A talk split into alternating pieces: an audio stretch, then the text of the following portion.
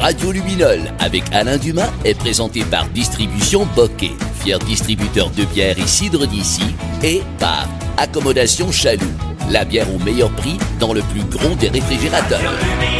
Avec Alain Dumas, un éclairage nouveau sur l'actualité.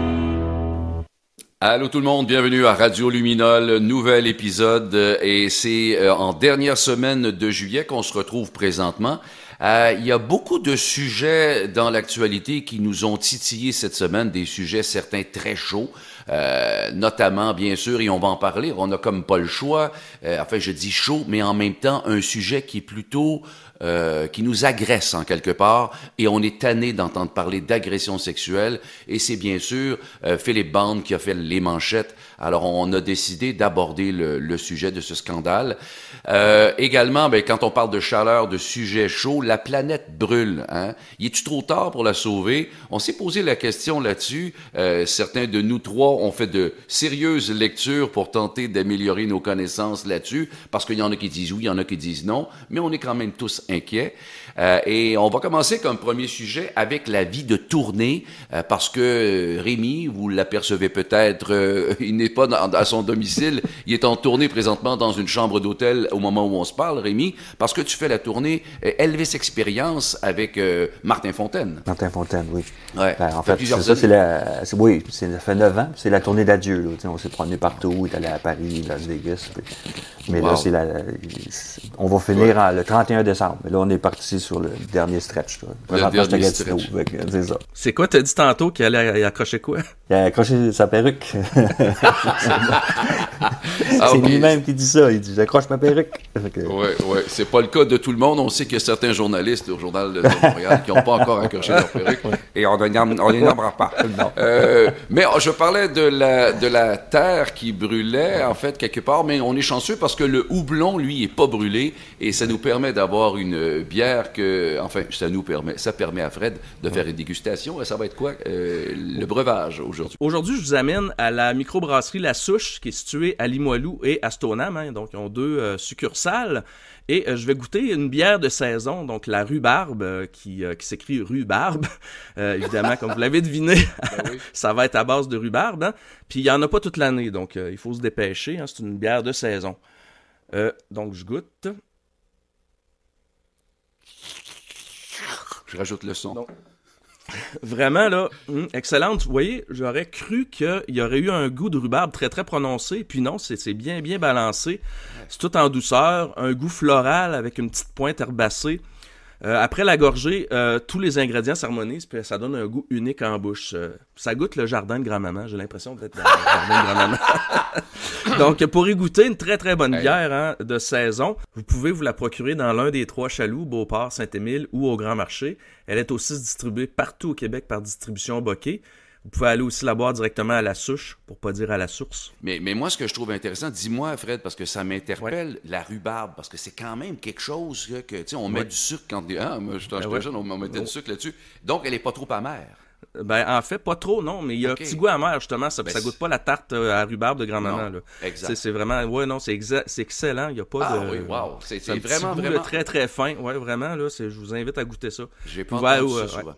À la ouais, très, très bon. Ouais, la, la vie de tournée, maintenant, les boys, euh, on va débuter avec ce sujet-là euh, parce que, bon, euh, pour donner un sens à la chambre d'hôtel de Rémi, euh, qui nous dira, dans, qui, qui, va nous dire dans quelques instants, euh, ça ressemble à quoi une vie de tournée. Mais euh, d'abord, les tournées, en fait, ce qui est clair, c'est que c'est pas toujours sexe, drogue et rock'n'roll. Quoique Fred, toi, je pense que tu as déjà donné là-dedans, c'est ça? Ouais, ben moi, j'ai fait des shows quand j'étais jeune dans, avec un band, puis euh, oui, euh, c'était dans mon jeune temps, je ferais pas ce que j'ai fait, là, effectivement. Euh, c'était sexe, drug and rock and roll, donc je peux vous laisser imaginer là, tout ce qu'on a pu faire avec oui.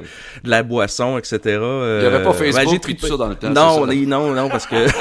mais j'ai tripé en masse, là. Oui, mais oui. j'imagine, toi, Rémi, puis Alain, vous n'avez fait encore maintenant, donc en vieillissant, j'imagine que c'est moins évident. Moi, en tout cas, à, à l'âge que j'ai, je pense qu'après le show, j'irais me coucher, là. Je pense pas que je partirais sur la galère, là. Ouais. Je sais pas, c'est pas quelque mais... chose, là, qui, euh, que je serais capable de faire encore à l'âge que j'ai, je pense. Ouais, ben, c'est sûr que Rémi va nous le dire dans quelques instants, mais c'est clair que, euh, en ce qui me concerne, moi, les, des tournées, euh, j'en ai fait plusieurs. Puis c'est vrai que, En vieillissant, c'était une autre affaire.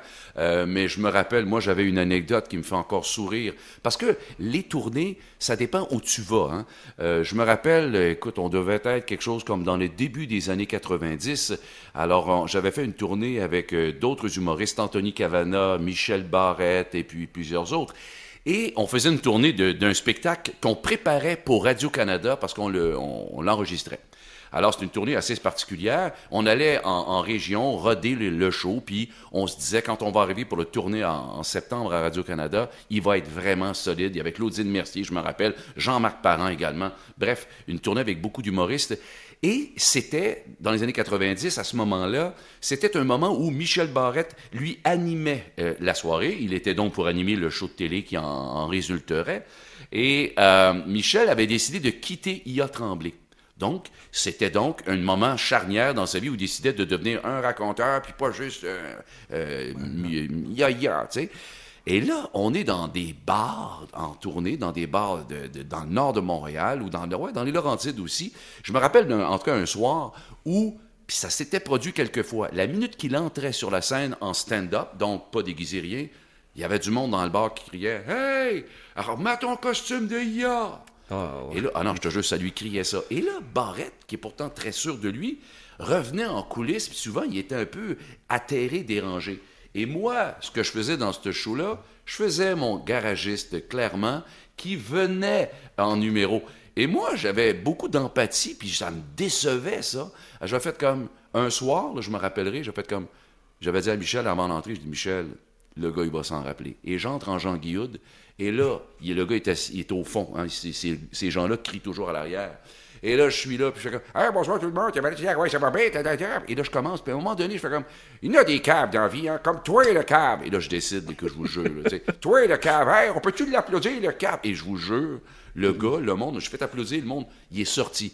J'étais tellement content comme une espèce de bouncer sur la glace. Je suis revenu d'un coulisses après, j'ai fait high five avec euh, Barrette, j'ai fait un lui, il t'achalera plus. Je vais toujours me rappeler ça parce que la vie de tournée, c'est aussi euh, euh, des gens qui nous fatiguent dans des, certains coins. C'est pas toujours des salles et des moments agréables, mais il y a de ces moments-là où il y a des petites victoires qui se créent. Maintenant, celui qui a le plus vécu de tournée dans nous trois, c'est Rémi, notamment avec euh, Elvis Experience. Toi, Rémi, ta, vie de tournée est assez marquante quand même. Ben, c'est sûr, j'en ai fait j'en ai fait beaucoup. J'ai fait des, tournées fabuleuses. J'étais allé en Égypte, en Grèce, en Allemagne. Pas, même pas avec Elvis, là, avec d'autres tournées, des choses. Mm-hmm. Puis, euh, mais par, puis des fois, des fois, quand tu vas à Paris, c'est sûr que c'est une belle tournée. Puis des fois, tu te dis, euh, je vais à Vegas. J'ai joué à Vegas pendant longtemps. à un moment donné, le monde dit, hey, à Vegas, ouais, Vegas. J'étais dans le même théâtre qu'Elvis avait été. Puis là, j'étais comme. Mais là, il faut que je vous raconte une anecdote parce que c'est pas toujours. Tu sais, des fois, on est dans des chambres d'hôtel, c'est correct, là, mais bon. Euh, fait dans, dans cette tour, la, tournée à Vegas, à un moment donné, il y avait. Euh, on, on, logeait dans un hôtel qui était correct, là, j'étais bien correct, comme tu dit, tout, mais il n'y avait pas beaucoup de, de sous là, il nous disait, allez manger dans la cafétéria euh, des employés du Westgate, où ce que... Mais là, on arrive, là, on mangeait là, mais là, ça avait... On était malade. Je sais pas comment les employés faisaient pour manger là. là. aussitôt qu'on mangeait ça, c'était direction aux toilettes. Fait qu'à un moment donné, tout le monde était. On allait, à la fin, on n'allait plus là parce qu'on était tout malades. J'avais fait une vidéo que je vais vous présenter qui, qui sont les vraies images de la vraie cafétéria du Westgate. Est-ce que tu avais regardé ça? Oui, j'avais filmé tout ça. Wow. J'étais tellement. Fait que là, j'ai fait un, comme un, comme on faisait avec la jungle dans le temps, tu, hey, tu sais, toi, t'es déprimé, on a fait la oui, Exactement, pour remonter le moral un peu, euh, exactement. Ouais, ouais. Fait que, tu sais, on peut écouter ça ensemble si vous voulez. C'est comme. Euh, ouais, c'est ça. Et toi, tu souffres de constipation, tu es déprimé, épuisé. Nous avons une solution pour toi. La cafétéria du Westgate, la solution idéale pour moins de 0 dollars. Oui, 0 dollars. Nous te garantissons une évacuation de premier choix. Oui, oui, 0 dollars. Appelle sans frais au 1-555 Westgate. C'est garanti, tu Chiramont. C'est la solution rêvée. 1-555 Westgate ou www du Chiramont. T'attends on est loin des tournées euh, euh, extraordinaires et belles. Mais en même temps, dis-moi, l'artiste principal là-dedans, lui, est-il à la même place ou lui un peu mieux? Euh? Ben, lui, il logeait dans le Westgate, mais Il mangeait pas ça. Mais, ben, des fois, il est venu, mais il n'est pas venu souvent parce que. Ah non, c'est- ouais. Ouais, ouais, c'est un revenez-y, mais aux toilettes. exact. Mais en tout cas, c'était Ouais. juste. euh, c'est Ouais. une petite anecdote finalement. Alors, on se dirige euh, maintenant vers le deuxième euh, sujet et c'est la planète, euh, ça brûle-tu trop? On va-tu passer au feu? On va le savoir en, en s'en parlant dans quelques instants. Pour faire original, ça a parti d'une passion. La passion de la bière. Créer de la bière, c'est vraiment un travail d'équipe, du brassage jusqu'à la personne le labo. Je pense qu'on est une des microbrasseries au Québec, on a la plus grande diversité de bières brassées. Tant avec des ingrédients différents, des nouveaux blonds, tous les fruits que tu peux pas t'imaginer. Fait que euh, la raison pour laquelle les fondateurs ont parti ça, c'est de faire le plus de bières différentes possible pour que le monde puisse goûter à tous les styles possibles. On peut pas juste faire de la bière, fallait de la bouffe, de la bonne bouffe. Poutine, pizza, nachos, de la bonne bouffe.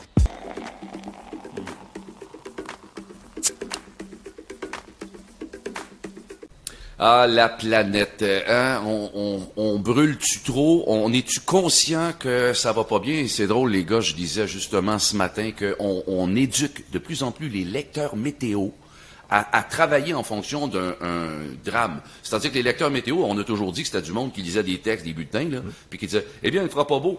Mais attends, s'il fera pas beau, ça peut causer des incendies graves. Ils peuvent pas être légers. Hein? Fait que, écoute, on se pose même des questions à tout égard. Maintenant, nous, ce qu'on se pose tous les trois, euh, chers auditeurs, aujourd'hui, c'est euh, est-ce que la planète est trop tard? Bon, mettons que moi, je me lance dans le sujet parce que j'y ai beaucoup réfléchi. Je me dis, il faut quand même se dire qu'on a un exercice tous à faire au quotidien. Est-ce qu'on le fait? Moi, je me dis, est-ce qu'on a compris qu'on a une responsabilité? Par exemple, on entend parler d'auto électrique, euh, euh, de vélo électrique. J'ai participé à un événement de rassemblement de gens qui ont des vélos électriques. Euh, ça peut être ça, mais c'est pas parce que tu n'as pas une auto électrique ou tu n'as pas un vélo électrique que tu n'as pas à te trouver une chose à faire, une responsabilité pour la planète. Ça, je pense que c'est crucial au moment où on se parle. Puis quand on évoque l'urgence climatique, c'est sûr qu'en quelque part, tu te dis, moi j'ai j'ai 60 ans, fait que c'est sûr que tu es porté à te dire, si tu es plus vieux, ouais, mais plus tard. Mais moi, je regarde mon petit-fils qui a 22 mois, puis je me dis que l'urgence clima- climatique, là, est vraiment préoccupante parce que c'est bientôt. Je veux dire, c'est grave là, ce qui se passe actuellement sur la, sur la planète. Moi, je suis arrivé sur la Terre en 1961, OK? Euh, Rémi, ça va te rappeler des souvenirs. C'était à une époque hein, où jeter des, des, des objets par la fenêtre, vider son cendrier sur le trottoir, c'était monnaie courante. On n'avait même pas conscience que c'était grave. Mais je me rappelle que ma mère me disait toujours, faut pas faire ça. Puis elle, c'était pas tant de sauver la planète, c'était la propreté et le respect. Ça, c'est quelque chose, parce que quand on dit sauver la planète, si ça n'a pas de résonance pour vous, est-ce que le mot respect peut en avoir? Et moi, je, reviens à ça parce que j'y ai beaucoup pensé. Je me suis dit, ma mère, c'était ça, tu sais, c'était ça, c'était de dire, ben voyons, c'est, c'est mal propre. Je me souviens quand j'étais jeune, on allait quelquefois, on allait, enfin souvent, tous les étés, on allait aux États-Unis. Il y avait des endroits où on allait ailleurs dans le monde que chez nous, puis on disait, waouh, c'est donc bien beau, il n'y a pas de saleté dehors. On parlait pas d'environnement, on parlait simplement de respect des lieux, puis c'était quelque chose qui n'était pas toujours propre à ce que l'on vivait, et ça, je trouve ça déplorable. Mais il y a clairement des mentalités qui sont dures à changer, parce que des fois, ça part de loin, c'est creux. Euh, moi, je veux dire, j'entends encore du monde, des fois, dire Ouais, mais les canicules, c'est pas grave, t'as juste à mettre l'air climatisé au bout. Ouais, c'est bon en maudit, tu sais, puis, euh, ou encore, tu sais, je veux dire, comme les chars électriques. Bon, pff, les chars électriques. Moi, là, un char, là, je veux dire, c'est pas un toaster, tu plugues ça quand il fait moins 40. Ben oui, belle, belle mentalité, tu sais. Il faut absolument que ça soit dans nos têtes que le changement se fasse. Bon, là, moi, je, je vous donne mon point de vue, mais je sais que toi, Fred, t'es vraiment pessimiste, je pense, par rapport Ouais, au sujet. mais je, voudrais être comme toi, mais Ouais. euh, non, moi je pense qu'on va tous finir par cuire. là. Ah ouais. Euh, dans 100 ans, en fait, les, snowbirds, ils vont être bien contents parce que dans 100 ans, ça va être la Floride ici. Fait qu'ils auront plus à- ils auront pas à descendre. euh, Mais imaginez dans les régions du globe où il fait déjà super chaud, là, ça va être euh, invivable. Là, euh, puis là, c'est c'est sans compter les glaciers qui fondent. Hein, fait que là, t'es que kayak, comme, comme Céline disait. disait, hein. ouais, ouais. Ouais, t'es que kayak. euh, euh, Peut-être c'est une prophétie qu'elle a faite. Euh, L'être humain est fou, on s'en va direct dans le mur, euh, on pollue de plus en plus, puis euh, tout est beau. Comme tu l'as dit un peu tantôt, là, les gens, ouais, ça me dérange pas.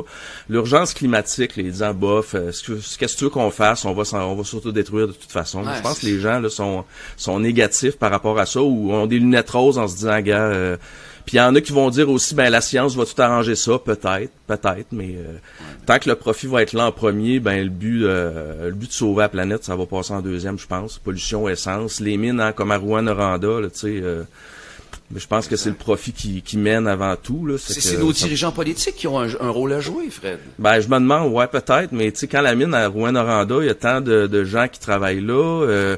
Peut-être que les politiciens, après ça, ils, ont, ils essayent de, de, de jouer des deux côtés. Hein. donc, ça, ça, ça, peut être compliqué là, de, de trouver une solution. Euh, ça a l'air simpliste au départ, mais je pense que les solutions sont pas tant évidentes que ça non plus. Là. Mm-hmm. Parce que tu parlais de l'auto électrique tantôt. Euh, oui, si on, on change l'auto électrique, bon, on fait, on a plus d'effet de, de serre, il n'y a plus de gaz, mais après ça, les batteries, ça pollue. En tout cas, donc ça devient compliqué de trouver une solution qui, qui règle tout finalement. Écoute, euh, Fred, écoute, je t'entends, puis euh, ça me donne le goût de vivre. Alors ça te tente d'allumer, euh, mettre le feu à ta maison, puis d'être le premier à t'immoler pour la cause. Mais non, mais, mais, non, mais, je... mais comme tu l'as dit, les enfants, tu parlais de ton ton, ton, ton, petit-fils. Ben moi, j'ai des enfants aussi. Tu sais, c'est c'est épeurant là, pour eux autres, je trouve. Exact, exact. Mais, mais en même temps, Fred, faut pas euh, être trop négatif. Il y a Rémi qui va, semble-t-il, nous éclairer, nous en apprendre ah. plus. Peut-être qu'on va sortir grandi de cette réflexion-là, Rémi. Oui, ben, grandi, c'est que j'ai j'ai fait des recherches sur euh, le côté électrique, le côté éolienne, le côté essence. Puis là, je me suis dit,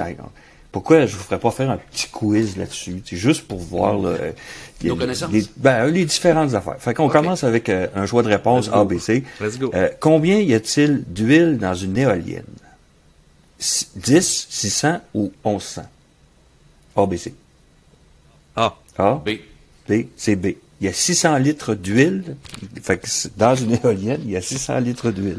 Ça peut euh, petit vrai ou faux, euh, les changements climatiques favorise le fatalisme. C'est vrai. Ah les gens deviennent plus ben, fatalistes parce que ils, ils, disent ah ben ça sert à rien. Comme tu disais tantôt, ah, ça sert à rien. Ouais, ça sert à rien de toute façon. Euh, vrai ou faux encore, euh, nous ne manquerons jamais de lithium pour faire des batteries. Euh, non, on va faux, on va en manquer. On va en manquer, oui.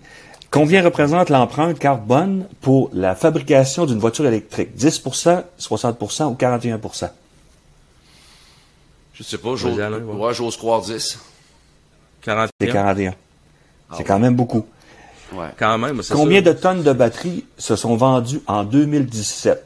10 000, 226 000 ou 500 000? 500 000. Allons-y pour 500 000. C'est 226 000, puis c'est, c'est le poids de 22, 22 tours Eiffel. OK? Il m'en reste, ah, wow. oui, c'est quand même beaucoup. Euh, qui sont les principaux consommateurs et producteurs de charbon? en 2018. Hmm. Les producteurs de charbon. Ouais. il n'y a pas d'ABC. Il n'y a pas d'ABC. La, la, Chine. Le, Canada. Hmm. C'est la Chine en premier, l'Inde en deuxième, puis les États-Unis en troisième. Fait qu'on est Non, on est. Euh, non, c'est ça. Vrai ou faux? L'usage du pétrole représente près de la moitié des émissions de carbone aux États-Unis et près d'un tiers mondial. Ben, je dirais oui. Euh, faux. Ouais, c'est ça. je dirais faux. Oui, vrai, euh, il m'en reste deux. On continue ça encore un petit peu? Ou... Euh, oh, euh, le gaz naturel est plus propre que le charbon et le, et le pétrole. Est plus propre, ça dépend de ce que c'est. Qui pollue ben, moins. qui pollue moins. Je dirais oui, oui. Exactement. Moi, moi aussi, je dirais oui. Bon, on, au moins, il y en a dans une de tes questions, il y a un peu de positivisme, mais continue. fait que c'est un peu le, chose. Puis en, en, en, terminant, il y a beaucoup, beaucoup de. Il n'y a pas de solution. J'ai regardé les, les, ben, les carburants fossiles, euh, euh, les batteries, ceux qui font des batteries. Est-ce que c'était comme un peu. Euh, J'étais ben, la, la, solution, c'est d'en revenir au, au, au 17e oui, siècle. Oui, mais ce, qu'on vit présentement, j'ai lu, que ce qu'on vit présentement, c'est beaucoup des, des années 40, 50, 60, les, les, les, guerres, les guerres mondiales, euh, les tests nucléaires, ces affaires-là. Il y a ça aussi. Qui a beaucoup causé. Oui. OK.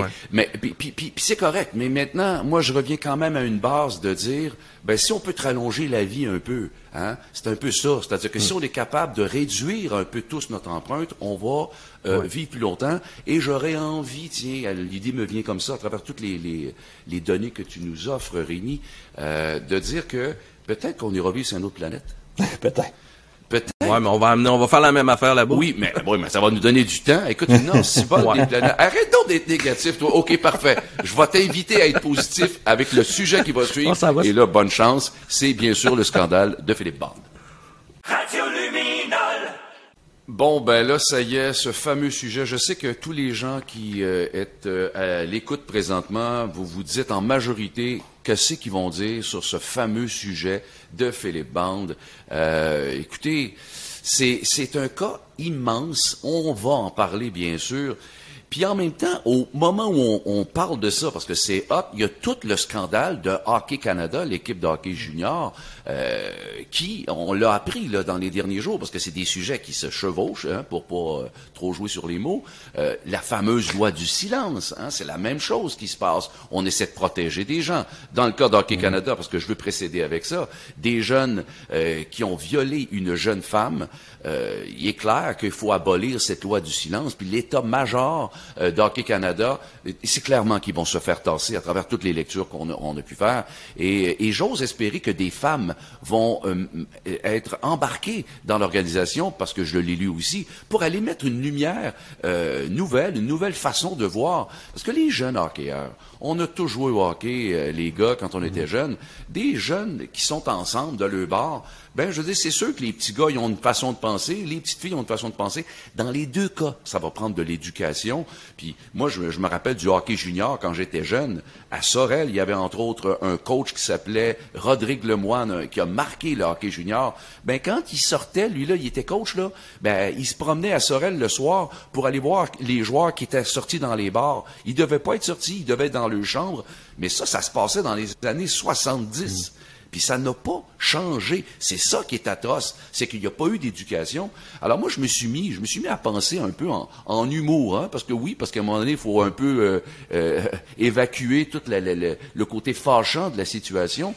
J'ai fabulé un peu euh, que euh, on pourrait peut-être de faire que les jeunes hockeyeurs qui vont dans les bars, OK, les jeunes hockeyeurs de Hockey Canada, par exemple, qui vont dans les bars, ben, par exemple, ils seraient, comment je dirais, ils seraient épiés. On, hein, Hockey Canada, c'est nos sous. Ben, ils iraient dans des bars. La transparence serait à l'honneur parce que, par exemple, euh, on aurait euh, une émission de télé qui décrirait ce qu'ils font. Comme ça, tout le monde ne saurait ce qu'ils font et ça pourrait être présenté, par exemple, à RDS. Ça pourrait donner quelque chose comme ceci. voici.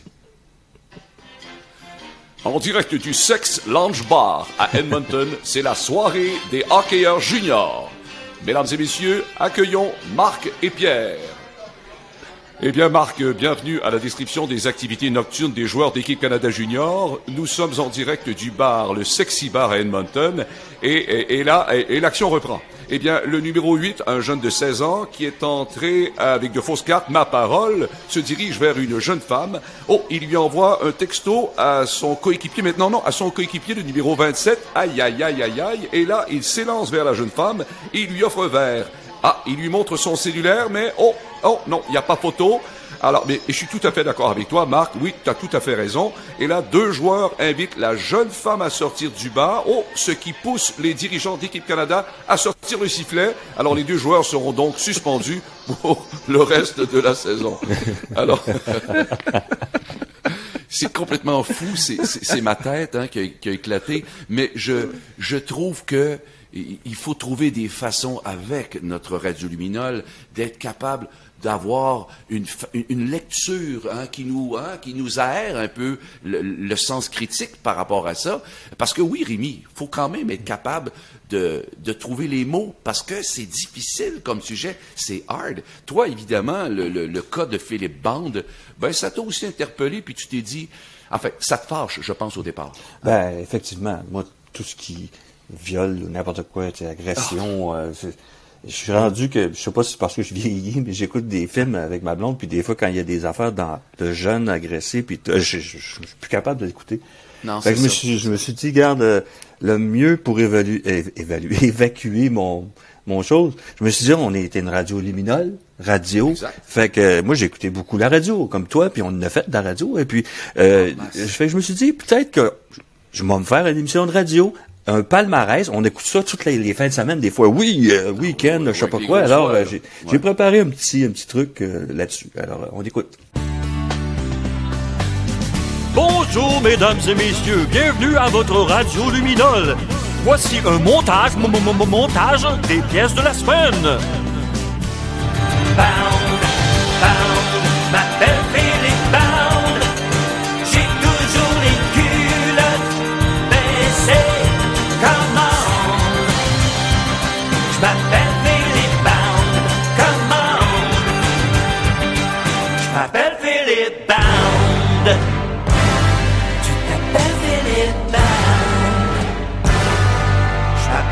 Tu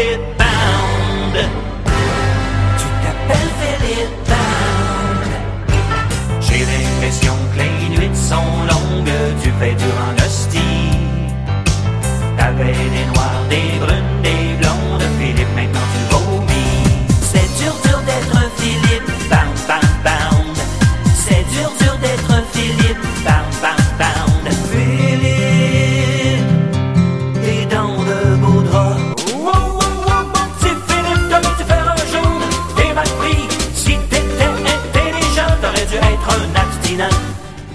voilà, mesdames et messieurs, c'est tout pour cette semaine. Je vous dis à la semaine prochaine pour un prochain rendez-vous de Radio Luminol. Excellent. Le palmarès de Philippe Bond. Wow! Écoute, ça... ça, ça ouais, puis, puis, puis en même temps, ça te permis... Hein, c'est ça aussi l'humour des fois. Ça te Ouais. permet d'aller dans un canal d'une affaire qui t'a longtemps achalé, ces fameuses grosses voix que- qui, ont- Oui. qui sont vides. là. Ça- dit tellement pas grand-chose. Oui, chérie, comment ça va ce soir? Ouais, euh, et, et, euh, Fred, euh, toi, tu as le goût vraiment d'embarquer dans le cœur du sujet, c'est-à-dire que, bon, de nous dire ton, ton, ton feeling par rapport à, à ce scandale qui, qui, qui, qui Ouais, est un de trop encore. Ben, en fait, moi, ce que je trouve triste un peu à travers tout ça, c'est que oui, euh, on, on voit là euh, plusieurs euh, prédateurs qui sortent, mais c'est souvent médiatisé autour de l'humour, de la politique, peu importe. Et puis, je trouve qu'il y a quand même beaucoup, beaucoup de gens euh, dont on n'entend pas parler, hein, qui sont victimes de ça. J'ai l'impression que peut-être ces gens-là, je sais pas, peut-être que c'est plus difficile de faire avancer leur dossier à ce moment-là. Je sais pas, tu sais, quand ça sort en pleine page des journaux comme ça, euh, c'est sûr que ça percute, puis les gens vont de plus en plus euh, vouloir en savoir, et puis bon, ça va sortir, tout ça. hein. Ouais.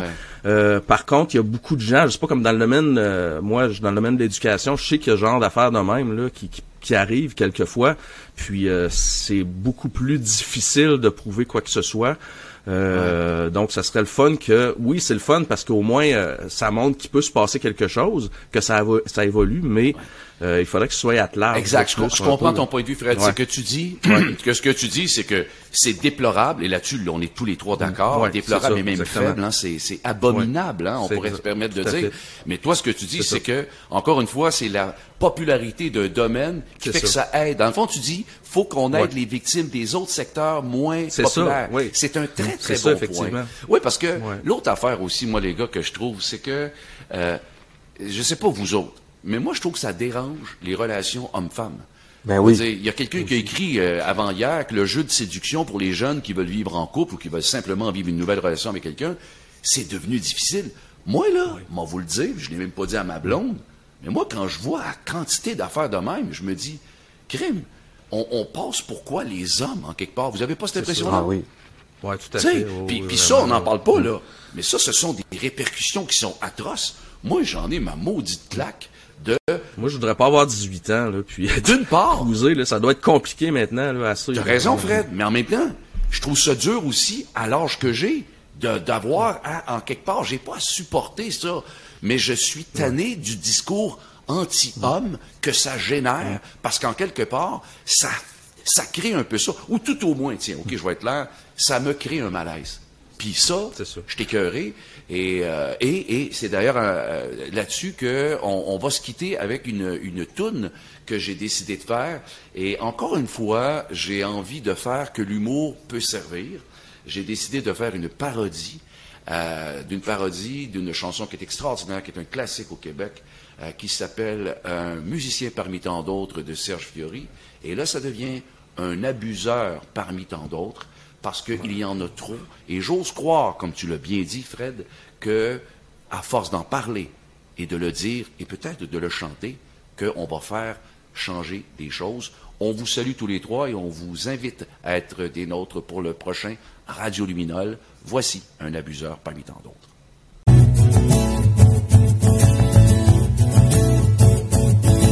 Une main sur un épaule, là elle ne te trouve pas drôle, ton zipper monte et descend. Tu ne vois pas qu'elle serre les dents, tu fais du mal. Encore une fois.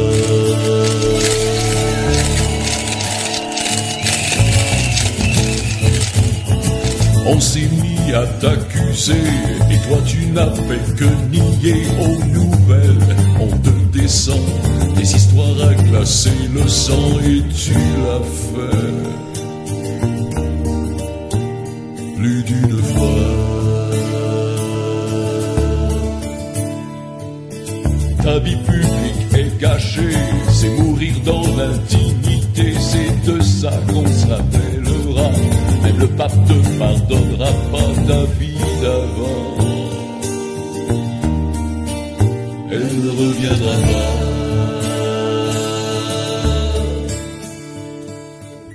Sonnent le réveil, un humoriste a fait son temps. On est tanné de ce monde qui brise des vies sans s'arrêter.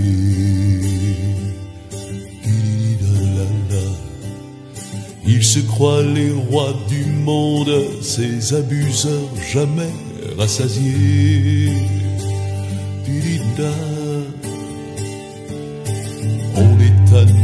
Ce monde, de tous ces phallocrates aveuglés.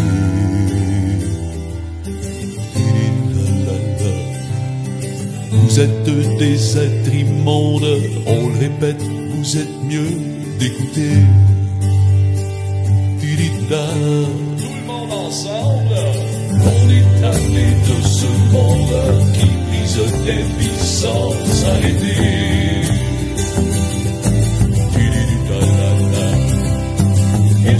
Les rois du monde, ces abuseurs jamais rassasiés. Tididida. On est tanné de ce monde, de tous ces aveuglés. Tidididalala. Vous êtes des êtres immondes, on le répète, vous êtes mieux d'écouter. On est tanné de ce monde qui brise des vies sans.